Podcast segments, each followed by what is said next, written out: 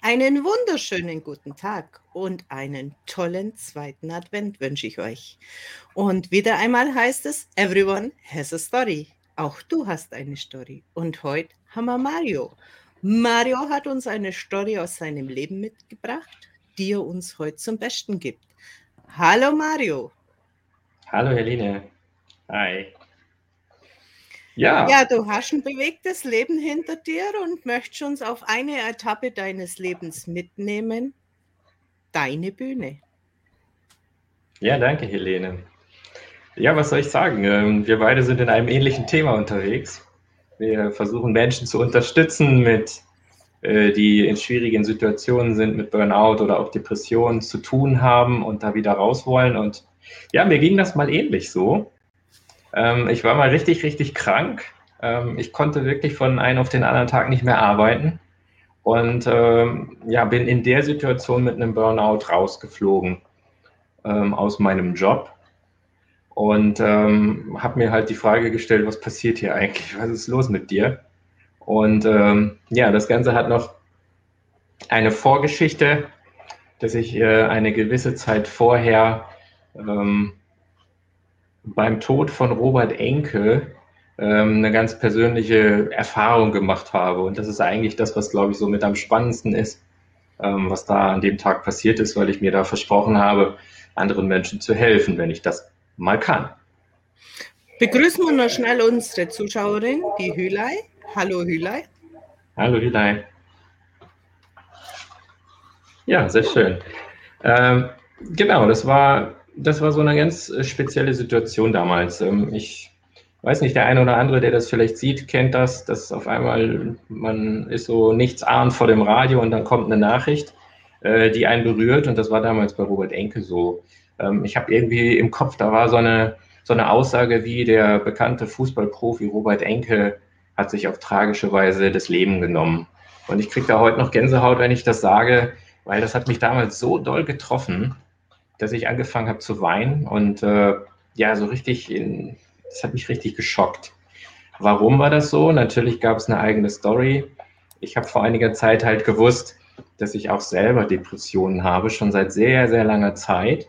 Und ähm, dass sich dann jemand das Leben nimmt und dann so ein sympathischer Mensch wie der Robert, das hat mich ganz, ganz doll getroffen. Hallo, Fania. Hallo, Fania ich kann mir vorstellen, dass es einfach ein Problem gibt bei vielen Menschen, die mit einem, so einem berühmten wie der Robert Enke, der in den Scha Schlagzeilen war, schockiert sind, dass da so was Tiefgründiges versteckt sein kann. Siehst du das auch so? Oder wie ging es dir da in dem Moment? Was hat das ausgelöst? Also ich glaube ja, dass das bei vielen Menschen oder bei einigen Menschen so ist, die mit diesem Thema zu tun haben, dass sie Dinge nicht rauslassen und das war bei mir ja auch. Das war ja ein Grund. Ich habe immer im Stillen und so für mich gelitten, ganz, ganz viele Jahre. Habe da nie jemand von erzählt, dass es mir eigentlich schlecht geht. Und wie man das heute in echt sieht, ich, ich bin eigentlich so ein Strahlemensch und ähm, das war innerlich aber nie so. Es ging mir richtig, richtig übel und ich musste oft weinen und wusste gar nicht warum. Und ähm, mich hat das damals wirklich dann auch geschockt, dass jemand, der in Anführungsstrichen alles hat, ähm, dem es so gut geht in unserer Gesellschaft, zumindest wird das ja oft so gemeint, ähm, dass so jemand so einen Schlussstrich zieht. Das fand ich schockierend, ja. Andrasch ist noch dazu gekommen. Hallo Andrasch, auch dir einen schönen zweiten Advent. Hallo Andrasch. Ja, sehr schön. Ja, ganz bei, bei so sehr bekannten Menschen vermutet man das ja sehr, sehr wenig. Ob sie das gut überspielen können oder ob man einfach sagt, ja, was will denn der, der hat doch alles. Das sind ganz, ganz viele Facetten. Ja, und ich kann mir vorstellen, dich hat es in dem Moment einfach getroffen, weil man versteht in dem Moment die Welt nicht mehr. Ja. Es spiegelt einem ja eigentlich das wo man selber drauf zusteuert, eventuell. Wie ging es dir dabei? Ja, auf alle Fälle. Heute weiß ich das natürlich, dass es was mit mir selber zu tun hat und auch hatte. Und äh, ja, es hat mich so doll getroffen und ähm, ich habe gedacht, wow, es, es kann wirklich passieren, dass du es nicht schaffst. Und dieses Thema Kontrolle, äh, behält man die Kontrolle, behält man sie nicht oder will man es wirklich beenden? Oder auch äh, der Gedanke ist mir immer wieder durch den Sinn geschossen, wie, wie hoch muss der Schmerz sein, wie aussichtslos muss man sich fühlen, ähm, wenn man dann wirklich einen Schlussstrich zieht, sogar wie in Roberts Fall, dass man Kinder hat. Ne? Ähm, ich habe auch einen Sohn gehabt oder habe ihn und äh, zu dem Zeitpunkt hat mich das deswegen auch berührt. Hallo Heike. Hallo Heike, ja, Heike schreibt, sie kennt das auch. Ja. Es kennen sehr, sehr viele, auch wenn es noch keinen Namen hat in meinen Augen. Dass manche das gar nicht so bewusst wahrnehmen. Ja.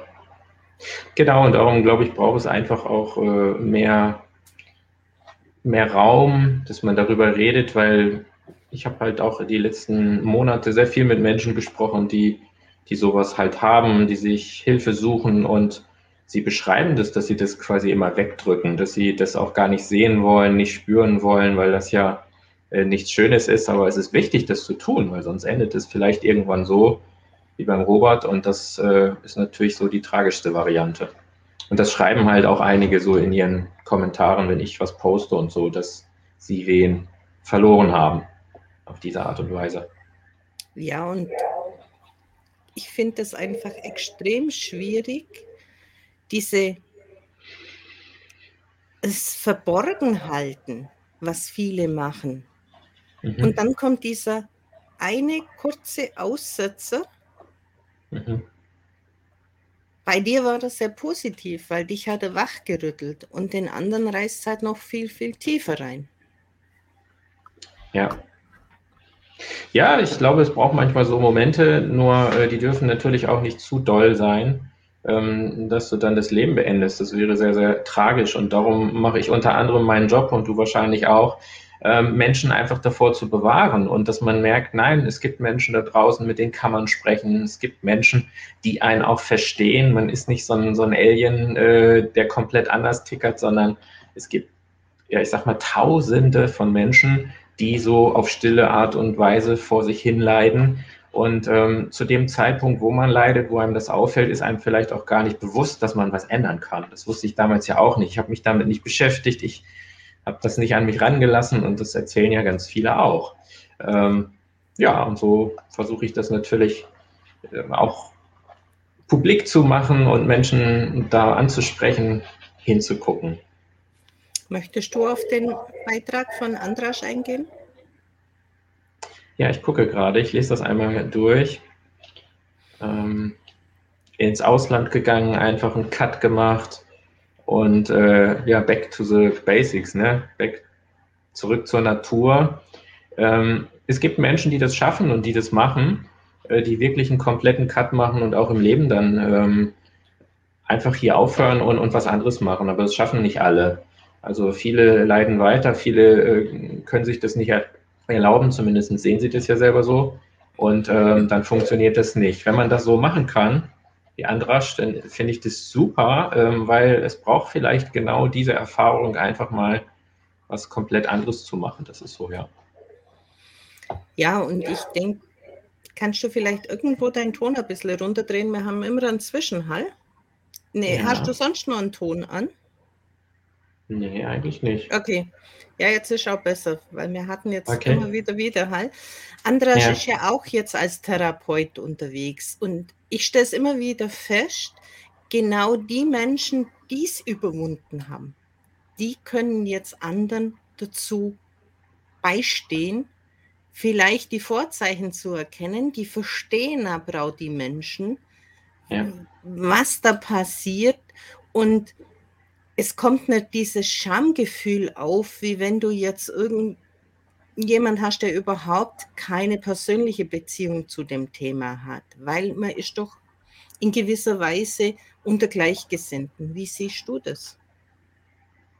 Also für mich ist das wirklich einer der, der Hauptdinge. Ähm, ich habe vor einiger Zeit mit einer Ärztin oder Therapeutin gesprochen, die hat gesagt, Mario, genau das ist ja dein und, und Vorteil und bei vielen anderen, du erreichst das Herz, ähm, weil du genau weißt, was los ist und man kann mit diesem von Mensch zu Mensch, von Herz zu Herz, sage ich immer, äh, aus meiner Hinsicht mehr erreichen manchmal als andere, weil dieses Verständnis da ist. Und ich einfach das erzählen zu dürfen und das Gefühl zu haben, verstanden zu werden, ist für viele Menschen so, so, so bedeutend, dass äh, bei meinen Leuten ab und zu einfach dann die Tränen fließen, weil, weil ihnen noch nie jemand zugehört hat, weil noch nie sich jemand die Mühe gegeben hat, dieses Gefühlschaos verstehen zu wollen, was mit den Menschen los ist. Und das kann ich ganz gut, weil ich auch selber ein riesiges Chaos hatte und, und da heute gut mit umgehen kann. Und das ist, glaube ich, für Menschen sehr, sehr wertvoll, ja. Wobei ich die Tränen ja eigentlich sehe als Lösen, wie so das Lösen dieser Handbremse, die sich viele verweigert ja. haben, nach außen das zu zeigen. Und das ist jetzt auch das, was Heike wieder äh, so mit einspielen lässt. Die Angehörigen verstehen es nicht immer. Ja. Und die Angehörigen, die es verstehen, haben Schwierigkeiten, den Gegenüber in, in einer Therapie zu empfehlen oder wie man das jetzt auch immer sagen mag, dass man jemand sagt, du, ich sehe, du bräuchtest Hilfe. Mhm. Und dann vielleicht auch gemeinsam jemand zu suchen, der für denjenigen genau der Richtige ist, weil das sind ja so viele, viele Facetten. Ja, sehe ich auch so. Ähm, das kann man auch nicht erwarten, dass die Familienangehörigen das verstehen, weil das ist ja auch sehr komplex und es betrifft oft auch Menschen, die ein sehr hohes Gefühlsleben haben, eine hohe Wahrnehmung haben und, und andere können das oft nicht nachvollziehen. Ich höre öfter mal so, das ist mir too much und das merkt man auch. Ähm, aber darum ist es ja so wichtig, einfach zu gucken, wen kann man demjenigen an die Seite geben? Wo passt es denn? Weil es muss passen füreinander. Es muss einfach jemand ähm, ja, wie ich eben sagte, von Herz zu Herz sprechen, finde ich. Weil wenn das passiert, dann öffnet sich auch jemand. Und das habe ich immer wieder. Menschen sagen ganz oft, ich habe das noch nie jemandem erzählt, was ich dir erzähle. Äh, nicht mal meinem Partner, niemand. Ähm, weil du es verstehst, weil ich merke, du verstehst, was mit mir los ist. Und das ist halt, glaube ich, das, was so ein großes Geschenk ist, was wir beide geben können. Hm. Super. Ja. Weil es ist sehr, sehr schwierig, was ich so feststelle, zu die, die Familie, die Angehörigen, die besten Freunde, die nehmen ja auch teilweise etwas wahr und trauen sich das aber auch nicht anzusprechen. Und der Gegenüber, der Betroffene, der meint immer, er muss sich verstellen und durch das Verstellen kommt da in, ihm ja noch viel größere kritische Masse und dieses, diese Ohnmacht, diese Hilflosigkeit, diesen Gefühlen, die da hochkommen. Wie siehst du ja. das? Ja, das ist so. Man schämt sich ja oft selber. Also da, bei mir war das damals auch so. Ich habe mich echt geschämt für das, was ich gefühlt habe, für das, was in mir los war. Das, das ging gar nicht. Also ich, ich bin da ja nicht mit klargekommen und wollte das niemandem antun. Und das höre ich auch immer wieder. Man will das ja gar nicht, dass andere so ein Chaos äh, merken bei einem und, und man will die auch nicht überlasten, überfordern. Und das ist leider dann ein Zug von uns Menschen. Wir ziehen uns zurück. Wir äh, versuchen das zu machen, was wir können und meistens wissen wir keine Lösung. Und äh, ja, was Andras hier schreibt, äh, natürlich kann es auch mit familiären Dingen zusammenhängen, ganz klar. Und dann kann man sich nicht äußern. Ne? Dann kann man das vielleicht, bringt man das so nicht rüber oder das Verständnis ist nicht da oder wie auch immer. Wie du eben sagtest, es ist halt sehr komplex. Äh, man muss wirklich gucken, was sind denn die, die Schmerzen, die ich habe, wo kommen die her, was sind die, die Ursachen dafür und, und ja, auch Beziehung, auch Partnerschaft kann ein ganz, ganz großes Thema sein. Das ist so, ja. Wir haben gleich nochmal eine Antwort. Ja. Super, ja, genau. Du das erzählen halt viele. Hm. Du siehst, es ist ein Thema, was viele bewegt. Darum haben wir heute am Sonntag schon relativ schöne Kommentare und Beteiligungen unserer Zuschauer. Mhm. Kannst du noch mal vielleicht einen Einblick geben, wie du dich gefühlt hast, bevor dieses große Bewusstsein kam, dass du an so einer Situation bist, was das mit dir so gemacht hat? Ich vergleiche das oft oder sehe das so wie in diesem Analysen, wie entsteht ein Burnout. Also erstmal ja, fühlt man sich schlecht, dann hat man keine Kraft, keine Energie. Das war bei mir auch so und es äh, potenziert sich ja immer mehr.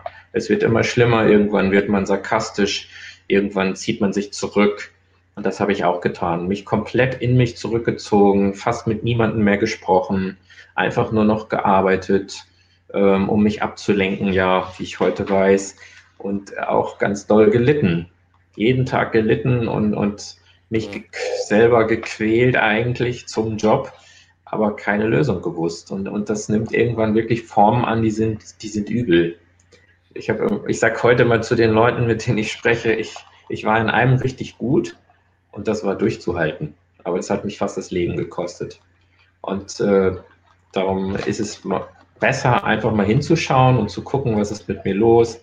Und äh, ja, Heike schreibt gerade, ne? Das, Lies doch einfach den Text nochmal vor, dass die Zuschauer ja. mitkommen. Ja, die Heike schreibt, interessant ist, wie verschieden sich Burnout äußert. Mein Bruder hat nichts verlauten lassen und ich habe seine Krankheit erst nach einem Jahr erkannt. Ich selber habe meinen Zusammenbruch sofort aufgemacht. Ja, das ist so. Die Menschen gehen ganz unterschiedlich damit um.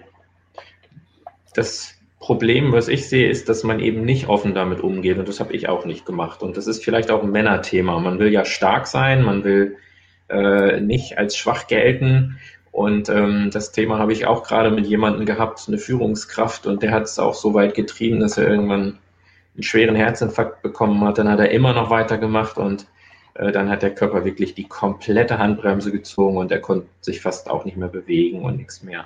Und so ähnlich war es bei mir auch. Irgendwann sagt der Körper halt, jetzt ist wirklich Stopp. Und äh, dann kommt aber diese fiese Phase, dass man eben nur noch traurig ist und oftmals ohne, ohne irgendwas traurig ist und das jeden Tag. So, was schreibt die Heike sofort, nachdem ich keinen Fuß mehr über die Schwelle der Firma bekommen habe? Sehr gut, ja. Wenn man das schafft und das hinbekommt, ist das super, dass man einen Cut macht. Ich hatte auch eine Kundschaft, wo das Gleiche gesagt hat, dass also die Firma genau die Symptome ausgelöst hat und in dem Moment, wo sie gesagt hat, ich lasse mich jetzt krank schreiben und ich betrete die Firma nicht mehr, waren mhm. die Symptome weg. Mhm. Ja, ich, ich habe das ganz oft in meinen Gesprächen, das ist diese, diese mangelnde Wertschätzung, diese mangelnde Anerkennung, ähm, die die Menschen bekommen. Und das reißt sie teilweise so doll nieder, dass sie da gar nicht mehr sein wollen und es auch gar nicht mehr ertragen. Und ähm, ja, natürlich ist das wieder ein eigenes Thema auch, sich diese Wertschätzung und Anerkennung selber zu geben, das weißt du auch. Und das ler zu lernen, ne? Äh, für sich selber einzustehen, für seine Gefühle, für seine Empfindungen und so weiter. Das war ja genau meine Geschichte. Ich bin ja im Prinzip aufgrund eines, einer Aussage in, auf, auf einer Messe in mir zusammengeklappt. Mhm. Aber diese ganze Geschichte im Vorfeld hat sich ja schon 40 Jahre zugetragen, weil ich immer gemeint habe, ich muss mehr tun als wie alle anderen, damit ich gesehen werde. Diese mhm. schneller, höher, weiter, um Anerkennung zu buhlen. Genau. Hm? Und irgendwie erwarten die anderen dann ja auch immer mehr von dir. Und dann hat sich halt auf dieser Messe das so richtig hochgespult. Mhm. Dann war eine Aussage und dann ging es blub. Ja. Dann war ich für sechs Wochen nicht mehr ansprechbar. Wie ja. Andrasch habe ich es auch für mich selber ausgetragen. Und mhm. ich wusste schon nach ein paar Tagen, es liegt an mir, an meinem Selbstwert, weil ich immer meinte, ich muss den anderen anders machen und besser machen. Und ja. aufgrund meiner persönlichen permanenten Überforderung dann zusammengeklappt bin. Das Nervenkostüm hat es dann einfach nicht mehr mitgemacht mit hm, ja, vier kleinen Kindern, die permanent krank waren.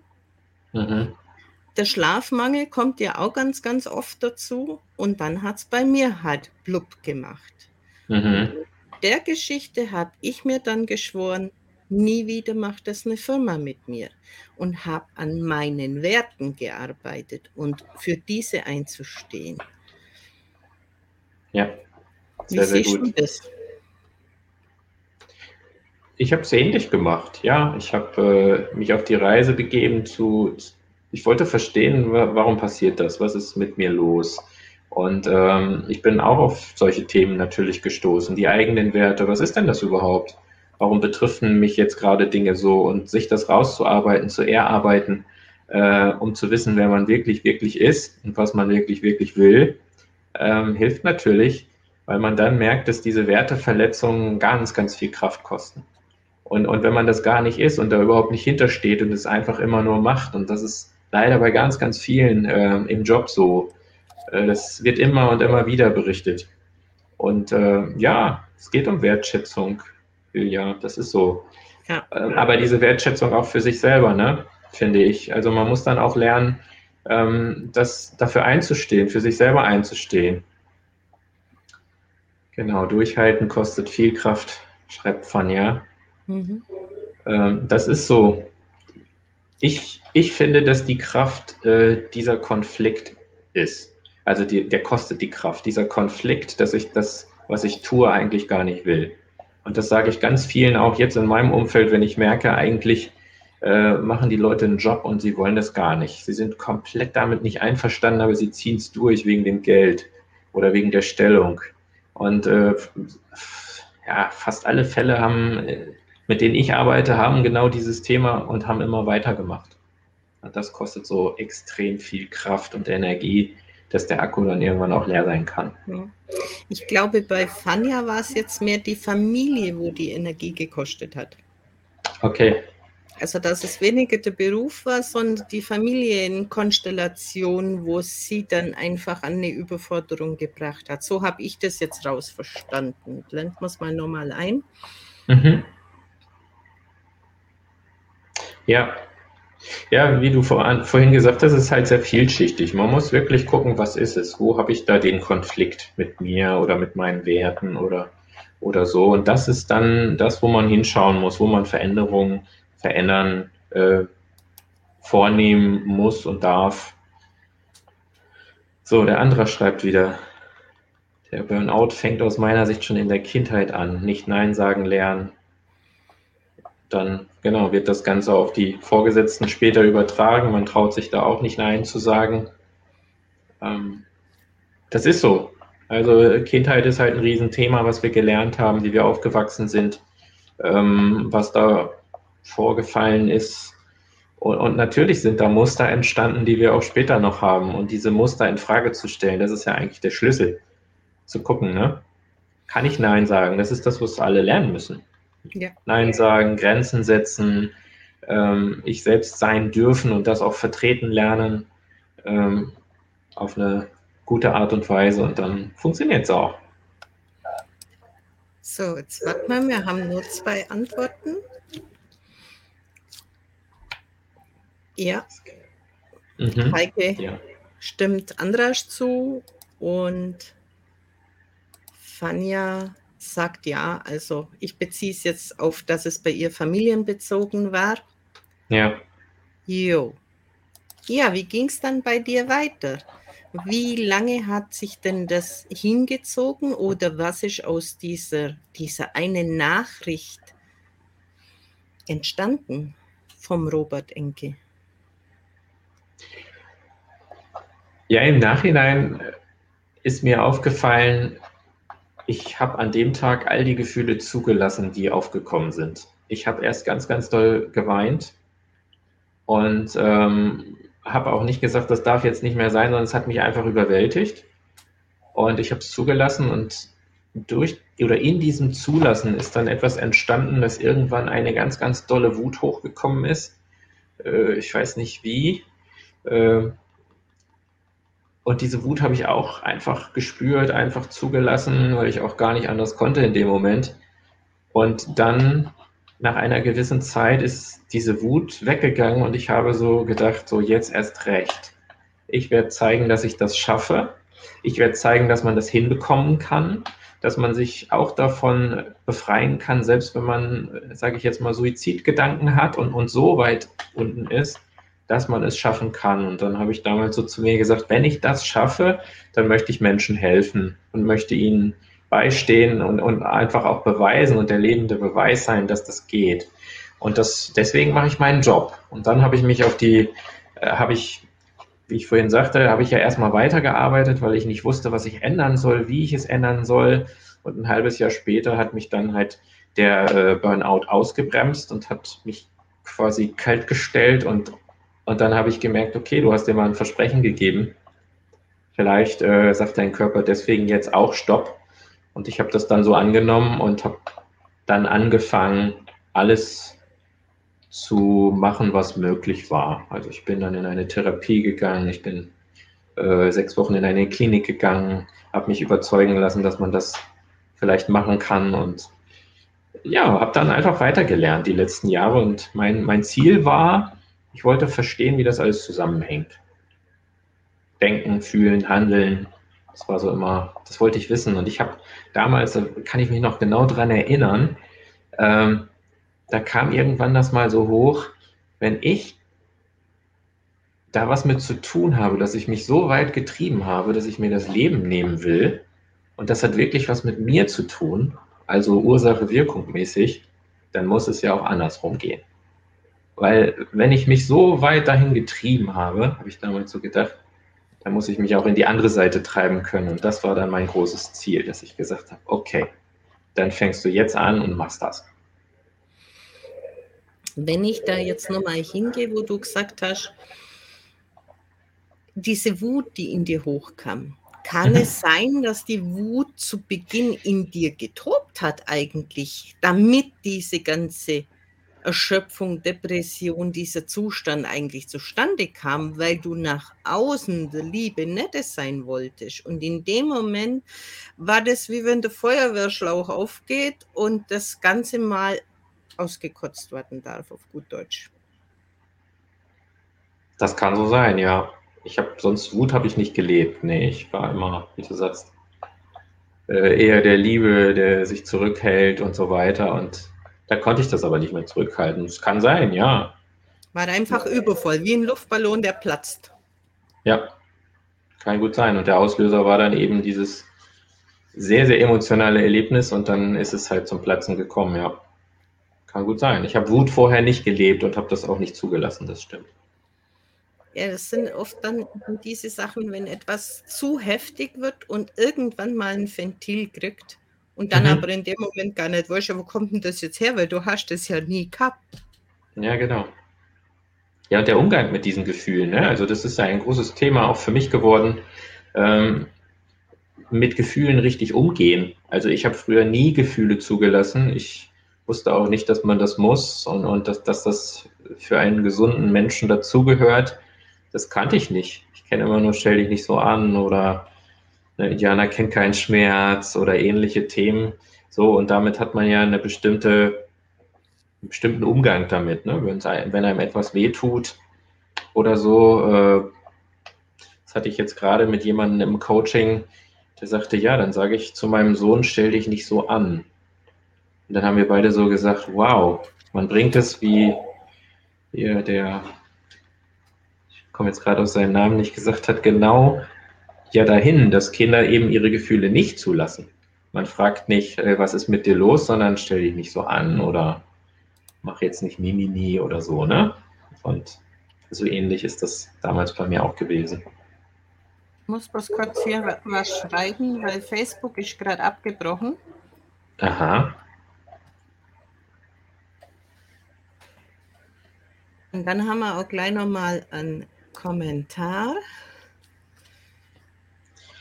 Ja, Heike, Perfektionismus ist ein ganz, ganz großes Thema. Ähm, oftmals wird man natürlich auch von Eltern großgezogen, die das ähnlich machen. Und äh, immer der Beste sein zu wollen, immer noch mehr zu wollen, ist ein ganz, ganz großes Thema. Und äh, da kann man nur selber gucken, dass man das verändert. Ich habe mal irgendwann den Satz gelesen, Perfektionismus gibt es gar nicht, weil dann kommt jemand anders und sagt dir, was du besser machen kannst. Und das hat mich umgehauen, weil ich dachte, wow, ich mache mir so einen riesen Kopf mein, mein ganzes Leben und die Sicht von jemand anders, äh, der sagt sofort, ja, was ist dein Problem? Es geht doch ganz anders. Und da habe ich ganz gecheckt, Perfektionismus ist nur bei uns, ne? Ganz oft ist es einfach dieser Blickwinkel mit dem, was, auf was wir hinschauen. Und dann sind es oft wieder, so wie Andras vorher gesagt hat, die Familie oder die Epigenetik, wo halt da alles schon drin hängt, wie man sein muss, dass man durchkommt äh, mhm. und das ja in, mit der Muttermilch quasi schon aufgesaugt hat und irgendwann kollidiert das halt in einem. Ja, leider ist das so. Aber es ist ja auch ein Geschenk auf der anderen Seite, wenn man es so sieht, ähm, dass man das als etwas sieht, woran man arbeiten kann oder was einem einen Hinweis gibt. Und das ist ja eigentlich das, was man auch lernen darf. Ähm, diese, diese negativen Emotionen haben ja ihren Zweck, haben ihren Grund und, und sie wollen uns im Grunde da hinweisen, dass da etwas ist, wo wir mal drüber nachdenken sollen. Ich glaube, so ähnlich siehst du es auch. Ne? Ja, also ich sage ja mittlerweile wirklich in meinen prägenden Erfahrungen, und die waren ein bisschen mehr als wie Burnout und Depression über dieses ja, 50 Jahre meines Lebens, mhm. steckte immer ein, eine Gabe, die in mir steckt und mhm. die verfeinert werden möchte. Und ab dem Zeitpunkt, wo ich gesehen habe, okay, da kann ich anderen Menschen helfen mit meiner Erfahrung. Was mhm. steckte denn dahinter? Welche Emotionen waren denn dahinter? Da kann man nämlich dieses für in meiner Arbeit auseinanderklamüsern. Mhm. Und dann hat diese Emotion nicht mehr diese Triggerpunkte.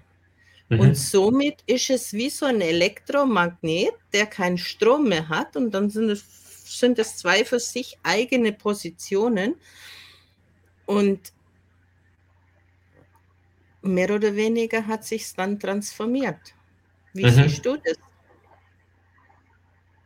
Ja, ich sehe das ähnlich wie du. Du hast äh, so diesen energetischen Ansatz, ja. Ich, ähm, ich glaube auch, dass es was damit zu tun hat, dass man diese Gefühle zulassen muss und in dem Moment, wo man sie zulässt, verändert sich etwas. Das sage ich allen meinen Leuten. Ähm, ich habe das auch gemacht. Ich habe das, und das ist ja dann auch eine energetische Ebene. Es passiert irgendwas, dass sich das auflöst, dass der Körper das verarbeiten kann, sage ich immer. Und ähm, bei mir war das ganz oft so einfach nur diese Gefühle zulassen. Und ich habe selber jemanden, der mich öfter coacht und der sagt, Mario, was fühlst du? Was fühlst du? Fühl es. Fühl es einfach, was fühlst du gerade? Guck jeden Tag, wie du dich fühlst, was du fühlst und, und zelebriere diese Gefühle, weil sie, es bringt dich weiter. Weil wenn der Körper dann diese Gefühle annehmen und verarbeiten kann, dann geht es halt wieder einen Schritt weiter. Und das sehe ich genauso. Und du machst vor, das ja ähnlich. Vor allen Dingen, wo kommen denn die Gefühle her? Was hat es denn angetriggert? Was hat es denn ausgelöst, dass sie jetzt von mir aus ohnmächtig mich fühle oder überfordert oder was auch immer? Mhm. Da gibt es ja immer diesen dieses, dieses eine Teil, das etwas auslöst. Mhm. Das ist so und danach suchen wir, oder? so wie Tanja eben ausschreibt. Die Verantwortung für andere und die hat sie schon aus der Kindheit mitgenommen. Ja, haben sehr viele, ne, die einfach ähm, auch eine schwierige Kindheit hatten, vielleicht einen Elternteil ersetzen mussten. Viele sind auch das älteste Kind, übernehmen das dann müssen es übernehmen teilweise oder tun es einfach. Und ähm, dann sind das Muster, die sind von Kindheit an da drin. Und die abzulegen ähm, und, und zu verändern, ist nicht ganz einfach. Da muss man schon eine Menge für tun. Oder sich dem widmen zumindest. Wir haben ja momentan eine sehr, sehr intensive Zeit mit den letzten zwei Jahren und unseren Einschränkungen. Wie nimmst denn du wahr, was das mit den Menschen macht? Für mich kommt es so, wie wenn sich diese inneren Ängste exponentiell vermehren und nach oben kommen und gerade da sehr stark in Depressionen und auch in Richtung Burnout, ausgebrannt sein hingehen. Das nehme ich auch so wahr. Ich habe mal irgendwann so einen Satz für mich aufgeschrieben, in der Ruhe begegnest du dir selbst. Und diese, diese Zeiten zu Hause haben natürlich dazu geführt, dass vieles ruhiger wird im Sinne von, ähm, ich bin in dem Umfeld hier zu Hause, da ist es vielleicht ein bisschen anders und dann kommt es hoch. Und das nehme ich auch so wahr, ja. Man, man spürt mehr bei den Menschen, dass sie, äh, dass diese Dinge ans Licht wollen, dass sie sich dem widmen sollen, wollen oder müssen ähm, weil das natürlich nach oben kommt. Und ja, wenn man aus dem normalen Hamsterrad raus ist, ne, aus, wenn es da eine Veränderung gibt, dann ähm, spürt man auch andere Dinge. Und ich habe jetzt das erste Mal äh, auch einen Kunden auf einem anderen Wege, wo ich arbeite, der das auch ganz direkt so gesagt hat, Corona macht mich fertig. so, äh, weil ich jetzt auf einmal weiß, oh weia, also es ist wie so ein Spiegel, sagte er, auf einmal ist das alles sichtbar, was nicht funktioniert, was ich vielleicht ignoriert habe und jetzt kriege ich es äh, so richtig von Latz. Also bei mir zeigt sich das sehr, sehr stark in der Variante, die Menschen haben sich immer abgelenkt mit Sport, mit Urlaub, mit mhm. was auch immer, ob sie jetzt rauchen oder weggehen, alles in diesem Überfluss haben sie sich quasi von ihren eigenen Gefühlen versucht wegzulaufen. Ja. Dadurch, dass das jetzt halt sehr, sehr eng wird alles, mhm. ist es natürlich das Weglaufen schwierig. Und ja. dann kommt es halt so wie so ein Vulkan, der vor sich hin brodelt und dann sind wir womöglich nur fünf Personen in einem Haus, wo es bei allen brodelt. Mhm. Und dann macht es ganz oft den Knall, den sie dann nicht mehr selber in den Griff kriegen. Also das, das ist das, was sich bei mir so extrem zeigt. Mhm. Ja, bei mir ist, also in meinen Gesprächen ist es oft eher so die Einzelperson.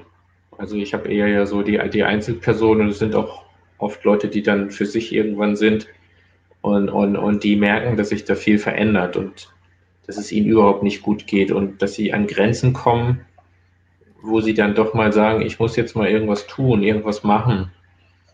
Ähm, ja, und sich dem dann widmen. Aber diese Gefühle werden sehr stark gespiegelt im Moment und das ist, glaube ich, auch so ein Verstärker. Haben wir nochmal. Magst du? Ja, Heike, äh, zwei Suizidversuche hinter dir. Eigentlich wolltest du immer leben und das geht vielen Menschen so. Wir wissen in dem Moment keinen Ausweg und ähm, ja, der eine oder andere macht den Versuch, manch einer springt vorher noch ab und manch einer setzt es um. Ne? Aber es ist schön, dass du jemanden gefunden hast oder dass du deinen Weg gefunden hast und Hilfe angenommen hast. Das ist ganz, ganz wichtig. Ich finde das so tragisch, äh, das ist auch ein Teil meines Warums, ne? dass es Menschen gibt, die wirklich den Schlussstrich ziehen und keinen Ausweg sehen. Und so ging es mir damals auch. Und heute denke ich, das gibt es doch gar nicht. Äh, es gibt ja so viele Wege, es gibt so viele Auswege. Das ist wirklich wie so ein absoluter Tunnelblick und, und ich sehe das nicht mehr. Und das ist das Verrückte, was, was ich auch vielen so mitgeben möchte. Ne? Es kann eine Phase geben, wo man wirklich das selber nicht sieht. Man sieht keinen Ausweg. Aber es gibt die Auswege, andere sehen die, nur ich nicht mehr. Und, und darum ist es eigentlich eine Illusion. Und ich finde es so schade, dass Menschen dann ihr Leben beenden, was ist, wie es ist, aber, aber es müsste eigentlich nicht sein. Nur ich kann es aus eigener Erfahrung auch sagen, ich habe damals auch keinen Ausweg mehr gesehen. Und heute denke ich, wow, das ist nur meine Sicht gewesen, nicht die Sicht von anderen. Hätte ich mal jemanden gefragt oder hätte mich mal geöffnet vorher, dann wäre das alles so gar nicht passiert. Manchmal denke ich, ist aber ein Suizidversuch auch nur ein Hilfeschrei. Wirklich der Absolut. Versuch, darauf aufmerksam zu machen, seht ihr denn, wie ich leide? Mhm. Das ist so, ja. Jetzt haben wir nochmal drei Kommentare, die machen wir mal nacheinander. Mhm. Ja. Hat vieles gefordert und fordert uns weiterhin. Und was ich halt in dieser Situation aktuell ganz, ganz schlimm finde, ist diese Kälte zwischen den Menschen. Das ja. ist schon richtig frostig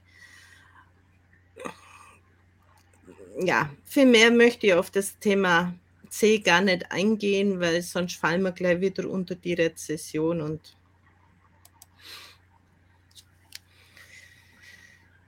so.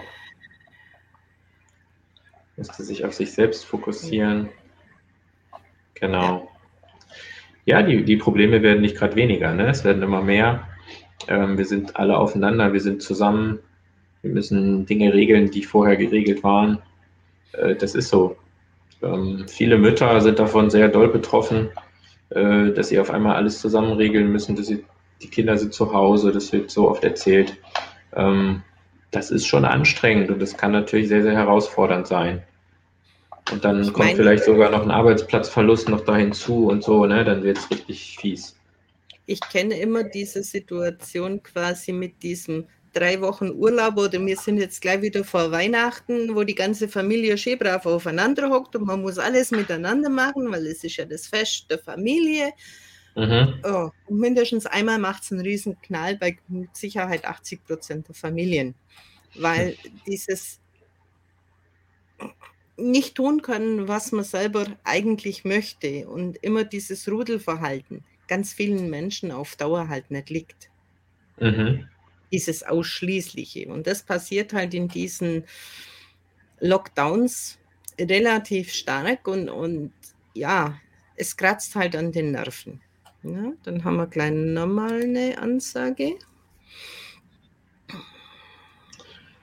Der Andrasch arbeitet mit Personen, die bereits mehrere Suizidversuche hinter sich haben. Und sagt, ja. wir haben verlernt, mit anderen zu sprechen und zuzuhören. Ja, das ist so. Wir verschließen uns eher, ne, statt uns zu öffnen. Und das Öffnen würde viel, viel helfen. Aber dazu trägt das, was wir hier machen, ja auch bei, dass man ins Gespräch kommt, dass man jemanden vielleicht mal schreibt, wenn es einem schlecht geht und einfach auch Hilfe sich sucht. Das ist ganz wichtig. Und wir sind ja ein Beispiel, und da ist ja der Andrasch auch dabei, äh, Menschen in den Situationen zu helfen und sie auch zu verstehen. Ganz genau. Ja. Das Tod ist dieses Kontraproduktive. Ja. Mhm. Ja, genau, nach einem Leben, was einem gefällt, ne? wo, wo man einfach auch hingehört, wie man leben möchte. Und ja, es sind viele Fragen, die da sind, denen man sich wahrscheinlich nicht gewidmet hat. Aber wer bringt einem das bei? Ne? Ich wusste es früher auch nicht. Man muss erst vielleicht eine Erfahrung machen, dass man auf diese Themen kommt und dann merkt, wenn man sich damit beschäftigt, dann geht es einem auch viel besser, weil man vielleicht die Sucht danach hat, so etwas über sich rauszufinden. Was mir noch ein ganz, ganz großes Anliegen wäre, mhm. wenn die Firmen, Unternehmen, Betriebe den Zusammenhang mit Produktionsausfall, mit erhöhten Ausfallkosten durch Krankheit, durch Einbrüche in den Umsatzzahlen oder vergebene Umsätze, die eigentlich alles möglich wäre, wenn man frühzeitig so eine Person erkennt und begleitet. Wie auch immer, weil es kann ja auch sein, dass die Person sich nicht richtig fühlt an genau der Position, wo sie im Unternehmen steht. Sehe ich und absolut, somit, genau. Und somit im Prinzip ja nicht die Leistung bringen kann, durch die Leistung, die sie nicht bringen kann, ins Depressive abrutscht, in dem Moment immer noch mehr Gefühl hat, ich mache alles falsch, mhm. dann in die Krankheit rutscht. Wenn man jetzt selber sagen würde, okay, irgendwas fühlt sich hier nicht stimmig an, wir gucken da mal drauf und lösen das schon im Vorfeld im Prinzip, in der, womöglich in der ganzen Abteilung, dass das so viel mehr Potenzial und Umsatz und auch Kundenmagnet, wenn jemand, ein Verkäufer an der richtigen Stelle steht und sein,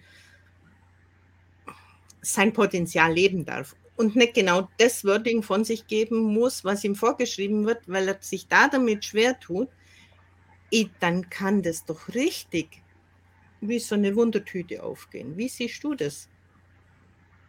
Da sprichst du genau das an, was ich auch absolut so sehe. Ähm, wenn man Menschen darin unterstützt, das kann so wahnsinnig viel bringen. Ähm, und es ist mir auch ein Herzensanliegen, weil ähm, gerade diese Dinge, die einen so blockieren, sag ich mal, wo man, wo man da nicht weiterkommt, wo man das nicht geklärt hat für sich, die ziehen so viel Kraft und so viel Energie und man weiß ja eben auch Kreativität.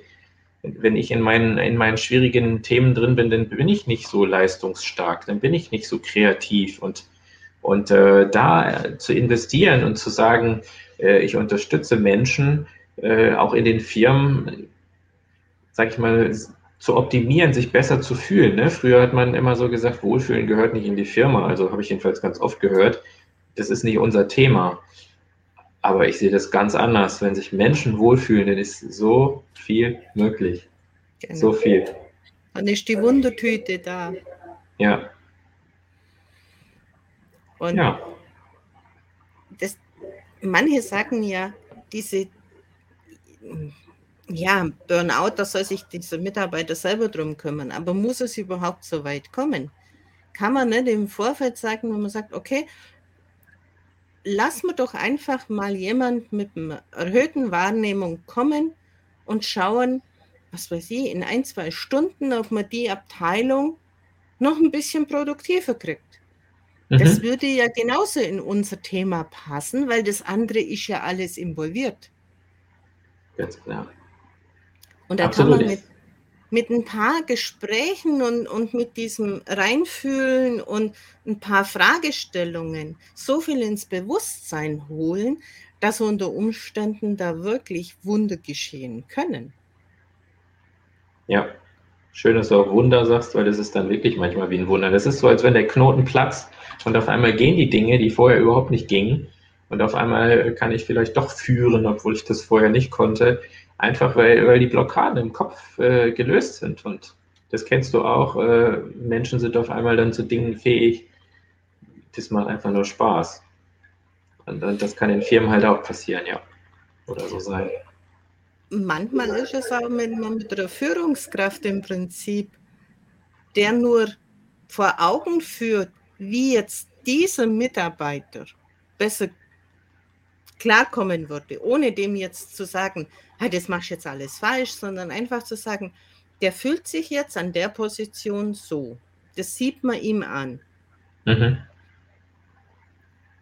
Und ihn einfach mal schärft und dann kann man auch sagen, okay, der braucht die weite Leine und der braucht mhm. die enge Führung.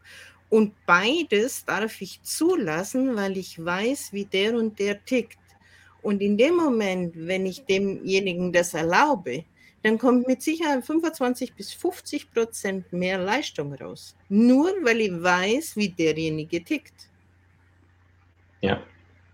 Es ist auch das große Thema, dass man alle gleich behandelt und das funktioniert nicht. Ich vergleiche das immer mit Pflanzen. Wenn du eine Kakteen oder Kaktee genauso gießt äh, wie eine Wasserpflanze, äh, ja, das funktioniert nicht. Eine ist tot. Wenn wir die Vielfalt wollen, wenn wir das Schöne wollen, das Unterschiedliche, dann muss ich eben darauf eingehen, was jeder braucht. Und jeder hat unterschiedliche Bedürfnisse, jeder nimmt anders wahr, jeder bewertet anders. Und äh, wenn ich das rausfinde, was für den Einzelnen gut ist, wow. Dann können Spaß. alle den Nutzen davon ziehen. Ja, alle, genau. Jetzt haben wir nochmal zwei Kommentare. Ja. Ja, Heike, das, das ist so. Es wird sich kaum darum gekümmert. Das ist so.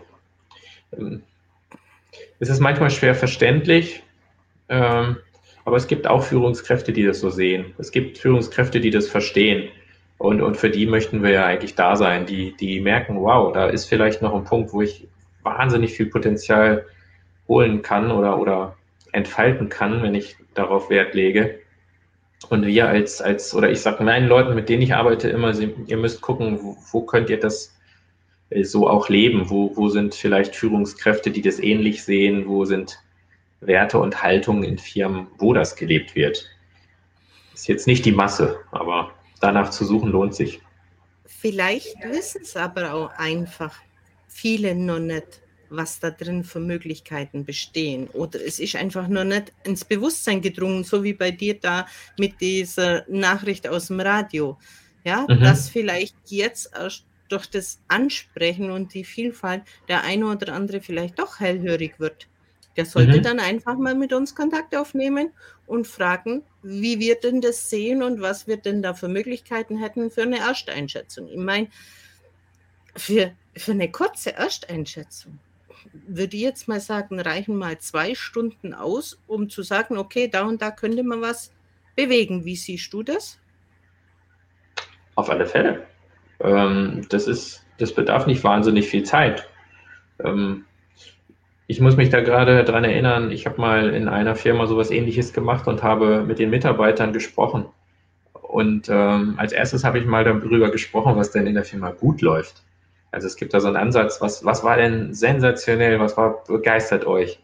Und das war der Wahnsinn. Ja, und dann dieses Wahnsinn. Lachen zu sehen. Genau. Und, und diese Power, die dann da rauskommt und diese Kraft und so. Und, und das habe ich dann den Führungskräften gespiegelt, also den Inhabern, den Geschäftsführern und habe gesagt, davon müsst ihr mehr machen. Das sind die Dinge, die eure Mitarbeiter so lieben. Die lieben euch, wenn ihr das und das tut. Das kann ich euch schriftlich geben. Der eine oder andere hat angefangen zu weinen vor Freude, weil, weil ihr so toll seid. Aber genau da ist doch die Energie, da ist doch die Kraft. Äh, lasst euch nicht ablenken und, und, immer nur auf das Negative schauen, was jemand nicht kann. Das bringt nichts. Da, da reißt er nur die Leute mit runter. Und, und das ist ja gerade der Punkt. Äh, wo ist die Energie? Wo ist die Power? Das ist einfach immer in den Dingen, die Menschen können, die, die, die ihnen Freude machen, die ihnen Spaß machen, wo sie, wo sie einfach selber auch Interesse dran haben. Und, und das merkt man ja, wenn man darüber spricht und da was tut, auch innerhalb der Firmen. Wow, da geht richtig was. Und da freuen sich dann aber auch die Mitarbeiter, auf solche Termine zu kommen. Ja, weil genau. da merken sie in sich, was ihnen gut tut. Ja. Wie sie anschwingen. Jetzt haben wir nochmal Fragen. Lies es doch einfach mal vor, weil ich habe immer Rückhalt. Ja, das Problem geht über verschiedene Hierarchiestufen aus meiner Sicht müsste dem HR wieder mehr Gewicht gegeben werden als unabhängige Personalbetreuer, die Gespräche suchen und bereits im Vorfeld solche Sachen spüren. Oft herrscht in den Firmen eine Angstkultur, Arbeitsplatzverlust, nicht genügend, Drohungen, Kürzungen und so weiter. Sehe ich auch so. Das ist so, dass das oftmals vorherrscht. Das sagen mir sehr, sehr viele Menschen. Und ähm, ja, mit dem HR, ich, ich glaube, es braucht einfach Menschen, die das spüren, die, die, ja, die auch spüren, was ist gerade gut, was ist nicht gut. Ähm, es nützt nichts im HR jemanden zu haben, der, der gar nicht mit Menschen kann, sage ich jetzt einfach mal. Kann man machen, aber ist jetzt nicht so optimal, weil wenn er sich um Menschen kümmern soll und hat da gar keine Lust zu, ne, dann ist die Energie schon gar nicht da dafür, weil es einfach nicht sein Thema ist. Also ich sehe ja da auch schon eine Chance beim Stellen vergeben, mhm. würde jemand mit erhöhter Wahrnehmung vielleicht ein Potenzial sehen beim Bewerber, der offiziell gar nicht das richtige Stehen hat. Aber mhm. in der Kombination, was der alles mitbringt, das einfach mal anders in die Köpfe zu bringen, da steckt eigentlich extrem viel Potenzial in meinen Augen. Wie siehst du das? Absolut genauso. Also das ist auch, das ist ja auch mein Weg, auch mein, auch mein beruflicher Weg, sich darauf zu konzentrieren, was ich wirklich kann, was ich liebe. Ähm, und daraus ist das alles entstanden. Daraus ist auch meine Kraft entstanden, deine auch. Ähm, das zu tun, wo, wo man wirklich auch merkt, da gehöre ich hin, das passt zu mir. Und auf dem Papier, das ist was ganz anderes. Ähm, nur das ist natürlich nicht ganz einfach in, in unserer QM-Welt, ISO-Welt. Ähm, ne, das berichten halt viele, dass dann oft gesagt wird, das geht halt nicht und das funktioniert so nicht. Und ja.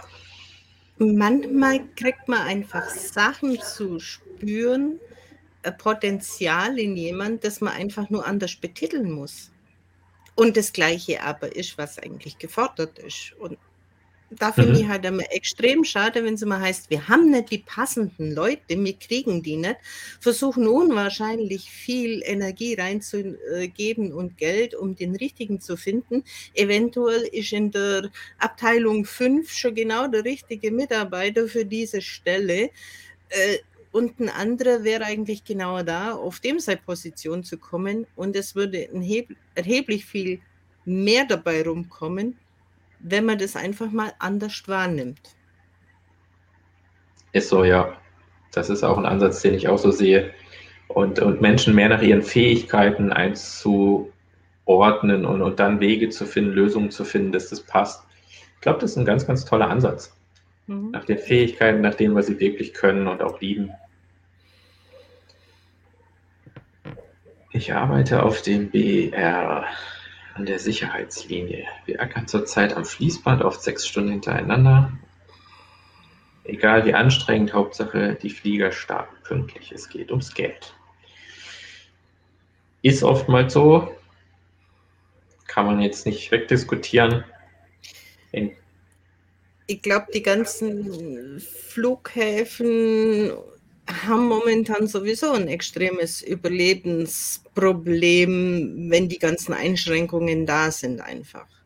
Ja. Und da ist wirklich nicht alles so lustig gerade, habe ich das Gefühl. Ja.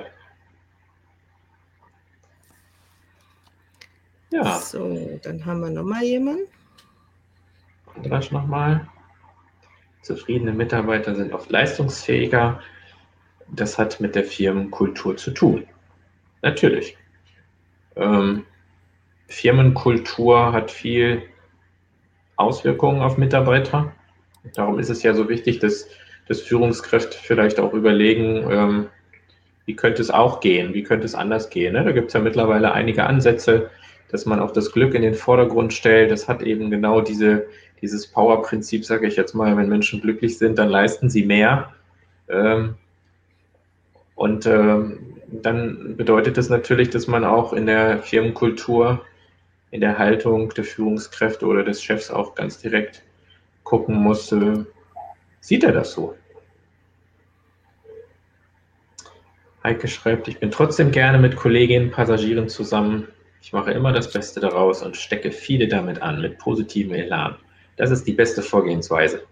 Wenn man das schafft, also ich würde auch in dem Fall einfach sagen, es ist doch schön, dass wo die Flugbranche jetzt so lange nicht fliegen durfte, ich den Arbeitsplatz noch besetzen darf und wenn dann viel Arbeit ist, dann heißt es ja auch, wir sind gefordert, wir sind gebraucht und meine, meine Stelle wird nicht wegrationalisiert so schnell in der Regel.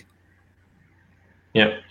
Einfach den Blickwinkel dann auch nochmal mit ins Boot holen, nicht sagen, okay, jetzt fliegen halt so viele, sondern sagen, schön, dass so viele fliegen, weil wir durften ja jetzt so lange nicht fliegen. Mhm. Und es ist schön, dass man wieder arbeiten darf.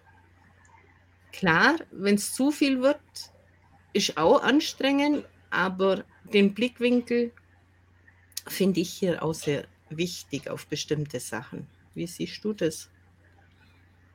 Ganz, ganz wichtig. Das ist einer meiner Hauptlehrpunkte, was ich vermitteln möchte. Ich kann meine Aufmerksamkeit, wo ich hinschaue, wählen und ich kann meine Bewertungen selber vornehmen. Und ähm, das Positive zu sehen, immer, jeden Tag, ich sage immer, ich bin so ein, so ein Zwangsoptimist, aber im Positiven gesehen. Ähm, ich, ich, es gibt immer zwei Seiten, aber mich zu freuen und, und dieses, diese kleinen Dinge, diese kleinen schönen Dinge wieder wahrzunehmen, das ist einer der Schlüssel, um, um gesund zu leben. Und das, wenn man, wenn man ganz doll krank ist, tut man das ja oft nicht. Und ich durfte das lernen und das war für mich ein, ein ganz, ganz großes Geschenk. Die kleinen Dinge zu nehmen, worüber ich mich äh, zu sehen und zu fühlen, die mir Freude machen, die am Tag passieren, dass wir so ein Gespräche führen dürfen, dass, dass Leute zuhören. Ich freue mich einfach drüber und freue mich bewusst und das jeden Tag äh, über diese Dinge und dann macht das Leben auch Spaß. Ich sage auch sehr, sehr oft zu meinen Kunden, wenn du auch nicht mehr am richtigen Platz bist in dieser Firma und du dich eventuell selbstständig machen willst, ist ja ganz, sehr, ganz oft der Fall. Es ist schwierig, so von 0 auf 100 sofort auf selbstständig zu gehen. Dann ja. ändert doch den Blickwinkel und sag, okay, Firma XY gibt mir momentan noch die Sicherheit, damit ich mich da einfinden kann. Das ist mein Brötchengeber, da verdiene ich mein Essen und da kann ich leben, was ich möchte. Bis das sich etabliert hat und dann kann ich doch in Ruhe switchen. Dann, dann kriegt doch diese, diese Firma, wo ich mich nicht mehr wohlfühle, eine ganz andere Bedeutung. Absolut so wie du sagst, es ist meine Sichtweise. Und, und wenn ich das, wenn ich die Sichtweise verändere, die Denkweise darüber und sehe das Gute daran, ich sage immer, ne, was, was ist das Gute daran? Was kannst du daraus lernen? Und, und ja, einige sagen, ne, frag dich ganz bewusst, was ist das Gute daran? Und es gibt halt manchmal Punkte, die sind, die sehen wir nicht mehr. Und, und dass ich da eben mein Geld verdiene und mein Auskommen habe und so, äh, das sollte man immer sehen, weil das ist was sehr Wertvolles. Und es gibt auch viele Menschen, die haben nicht mal das. Weil ganz viele, die stürzen sich dann in dieses neue Projekt und dann kommt drei Monate nichts und dann verlieren sie nämlich an dem, wo sie eigentlich Lust haben, komplett den Faden und, und die Erfüllung, weil sie die Existenzängste hochholen, weil es halt dann nicht weitergeht. Und darum mhm. sage ich immer, ja, dann doch lieber ganz bewusst zu sagen, okay, wie viel Zeit auch immer dort und sanften Übergang ins nächste. Ja, sicherlich eine gute Möglichkeit, finde ich auch. So, wie sieht denn jetzt deine Arbeit genau aus und wer kommt zu dir genau? Naja, ich biete ein, ein äh, zwölf Wochen Coaching an, dass ich mit den Menschen äh, ihre speziellen, einzelnen, individuellen Themen anschaue.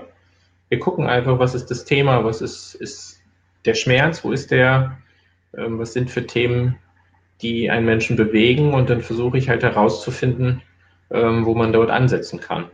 Ich bin jemand, ich sage, äh, Denken erzeugt Fühlen, Denken und Fühlen handeln. Und so kann man analysieren, ähm, was sind denn da für, für, für Dinge, die im Kopf drin sind, wie bewertet jemand und äh, welche Sichtweise hat er oder eben auch, was sind für Dinge vielleicht in der Vergangenheit passiert und dann kann ich die neu bewerten. Dann kann ich da nochmal drauf schauen, dann kann ich gucken, dass ich da Dinge verändere. Und das mache ich. Ich gehe einfach ins Gespräch. Ich mache das sehr, sehr intuitiv.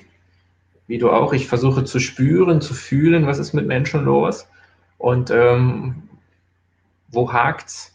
Wo blockiert's? Wo, wo stelle ich eine Frage und, und, und man merkt schon, bei jemandem macht diese Frage ganz viel und dann gehe ich in diese Themen rein und versuche die halt ähm, ja, aufzuspüren und dann zu verändern und jemanden die Bewusstheit äh, zu ermöglichen, was da gerade bei ihm passiert und dann diese Dinge zum Positiven zu verändern. Und das mache ich einfach sehr intuitiv im, im wertschätzenden, liebevollen Gespräch. Äh. Machst du das nur im Eins zu eins oder auch in der Gruppe? Im Moment in erster Linie eins zu eins. Es kann sein, dass sich das mal ändert, dass ich das gerne mal als Gruppe machen möchte. Ähm, bisher ist es für mich eher eins zu eins. Ja, weil ich, ich hatte bisher immer nur diesen Rahmen, weil Menschen eher einzeln arbeiten wollten. Und äh, ja, weil es auch oft sehr, sehr intime Themen sind, ne? sehr vertrauensvolle Themen. Und äh, ich habe gemerkt, manche Menschen wollen eben auch wirklich sich wen aussuchen, mit wem sie arbeiten, dem sie sowas erzählen. Deswegen in erster Linie eins zu eins. Ich gehe davon aus, du bist auch gern für Vernetzungen bereit? Unbedingt. Es bringt uns ja immer alle weiter, wenn wir voneinander wissen, uns kennen und gucken, wer kann wo unterstützen. Ne? Bietest du auch so eine Art Erstgespräch, Einzel, Austauschgespräch? Wie können sich die Menschen von dir nochmal genau ein Bild machen? Äh, für mich ist es selbstverständlich, ein Erstgespräch zu machen. Ich glaube, das ist eine sehr, sehr persönliche Geschichte, äh, wenn man sich da helfen lassen möchte, wenn man auch irgendwie sein Potenzial entwickeln möchte. Das sind ganz individuelle Themen und für mich ist ein Erstgespräch ein kostenloses Selbstverständlich. Man kann mich überall erreichen, per Mail, auf sozialen Netzwerken, kann mich anschreiben. Und ähm, ja, wenn jemand sagt, ich habe Interesse daran, mal drei Monate jemanden an der Seite zu haben, der mich fördert und fordert, einfach melden und, und sich kennenlernen. Ne? Ich glaube, es muss menschlich passen. Äh, die Themen müssen passen, beide Seiten müssen sagen, das möchte ich gerne machen. Und äh, dann wird was draus. Also ich, dadurch, dass es etwas sehr, sehr Persönliches ist, ist das für mich selbstverständlich, dass wir uns erstmal kennenlernen und miteinander reden. Wie findet es bei dir statt? Auch online oder nur offline? Nein, ich, ich habe beides. Ähm, natürlich in der Vergangenheit gerne offline, gerne eins zu eins. Ähm, ich bin auch ein Mensch, ich mag soziale Kontakte, aber sich zu verändern äh, geht auch einfach, egal wo man sitzt. Es kommt auf die Bewusstheit an, auf das, äh, was in meinem Kopf stattfindet, was ich empfinde und das ist im Gespräch ja überall möglich. Ich habe eine ganze Zeit sogar mit Menschen am Telefon gecoacht, wo das hier so mit dem, äh, mit dem Zoom oder ähnlich noch nicht war, äh, Videokonferenzen und ich kann auch spüren, was jemanden bewegt, wenn ich kein Bild vor mir habe. Das ist, das ist, da bin ich total flexibel. Das macht mir sogar Spaß, weil ich mich dann auf die Stimmung konzentrieren muss. Und das ist was, was mir ganz, ganz gut, gut gelingt, glaube ich. Kenne ich gut, kann ich auch sagen, dass es ja. funktioniert. Bei mir wird es ein circa elf Wochen Programm geben für mhm. Burnout Spezial gerade jetzt für die Zeit, wo die Feiertage sind, wo sich ja dann solche Menschen auch sehr viel Zeit haben und noch mehr ins Loch fallen. Mhm. Entweder Power in der Gruppe 1 zu 1 und Gruppe oder eben nur 1 zu 1. Diese Spezial wird es jetzt extra geben. Mhm. Ansonsten eben auch kostenloses Erstgespräch. Und wir wollen einfach die Menschen begleiten durch diese ja, sehr herausfordernde Zeit, die uns jetzt doch wahrscheinlich wieder bis zum Frühjahr begleiten wird. Ja, ganz genau.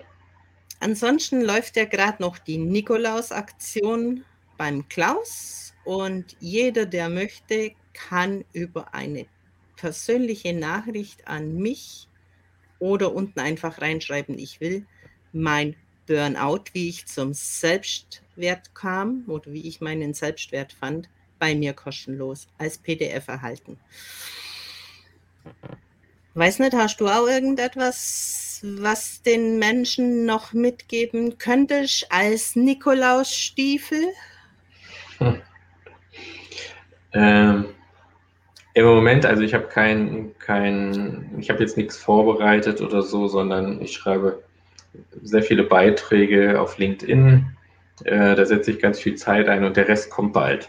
Also ich bin da, ich bin da dran und einfach vernetzen, einfach aufpassen, was ich mache und dann irgendwann äh, wird da bestimmt was kommen. Ist doch klasse. Ja. Du schreibst, deine, geben. Du schreibst deine Kontakte bitte auch nochmal nach unten, damit die Menschen alles finden, deine Adressen. Mhm. Auch gern nochmal dein Angebot dazu. Ja. Und ansonsten, wir sind jetzt schon wieder gut über eine Stunde, würde ich sagen, lassen wir es hier mal so stehen. Oder hast du noch etwas ganz Spezielles, was du reinwerfen möchtest, außer deinem Tipp? am Schluss? Hm. Nee, mir fällt jetzt nichts ein. Achte auf das Positive, guck auf das Gute, auf das Positive. Ähm, ich habe vor kurzem was ganz Tolles gehört. Äh, werde zum Posimist. Positiv Posimist. Optimist. Posimist, positiv optimistisch. Und äh, ja, jeden Tag solche positiven Dinge sammeln, auf solche Dinge konzentrieren und das verändert das Leben. Also bei mir hat es das Leben verändert, komplett. Meine Sichtweise zu verändern, meine ganze Energie hat sich verändert. Hier passieren Dinge, die ich mir früher nie für möglich gehalten hätte, dass ich hier mal so live gehe oder sowas. Das war früher überhaupt nicht in, in meinem Kopf, weil ich sowas nicht kannte. Und ja, aber es verändern sich einfach Dinge, wenn man sich rantraut und, und ja, ich habe vor kurzem diesen Spruch gelesen, Berufung ist die Kunst, ich selbst zu werden. Das ist doch ein toller Spruch. Genau.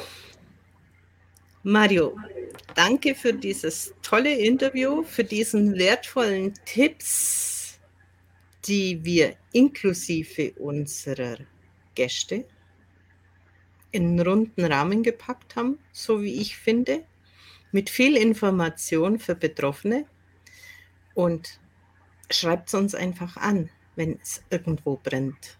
Ein Erstgespräch kann schon vieles öffnen, lichten Danke, Mario, für deine Zeit. Ja, gerne. Vielen Dank auch dir für dieses Interview, Helene, dass ich dabei sein durfte. Hm. Sehr, sehr gerne. Und dann sagen wir wieder einmal Tschüss, bis zum nächsten Mal, bis es wieder heißt, Everyone has a story. Auch du hast ein